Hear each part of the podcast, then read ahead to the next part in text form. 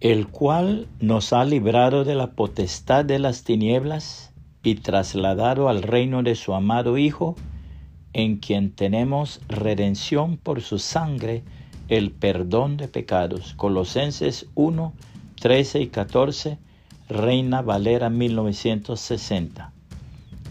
Un notable y extraño caso de un hombre que rehusó ser perdonado fue el de George Wilson en el siglo XIX, a quien una corte sentenció a morir ahorcado por homicidio y robo del correo.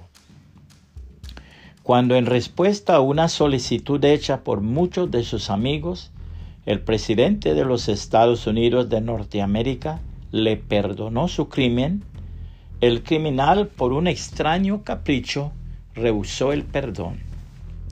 No habiendo precedente de ley para resolver el caso, el presidente lo refirió a la Corte Suprema de la Nación.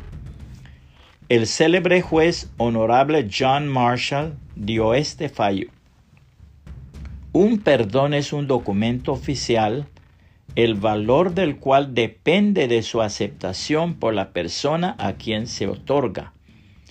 Es casi inconcebible que una persona sentenciada a la muerte rehúse un perdón. Sin embargo, si se rehúsa, no es un perdón válido. George Wilson tiene que ser ahorcado. A su tiempo la sentencia se cumplió y George Wilson fue a la horca. La obra de Cristo en la cruz del Calvario pagó el precio total de todos nuestros pecados, pero solamente los que reconocemos que necesitamos ese perdón y recibimos por gracia la salvación y el perdón por su nombre, disfrutamos la vida eterna. La palabra de Dios dice, en Él tenemos redención mediante su sangre, el perdón de nuestros pecados según las riquezas de su gracia que ha hecho abundar para con nosotros. En toda sabiduría y discernimiento nos dio a conocer el misterio de su voluntad, según el beneplácito que se propuso en él, con miras a una buena administración en el cumplimiento de los tiempos es decir, de reunir todas las cosas en Cristo, tanto las que están en los cielos como las que están en la tierra.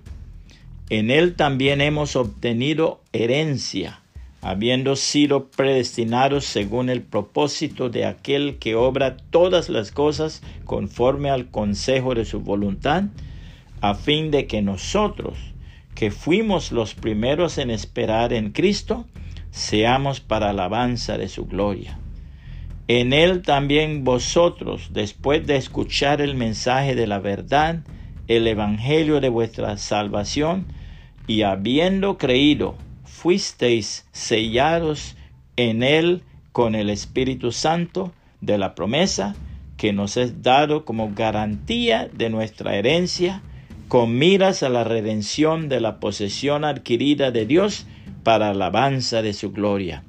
Efesios 1, 7 al 14, la Biblia de las Américas. Puede compartir este mensaje y que el Señor Jesucristo le bendiga y le guarde.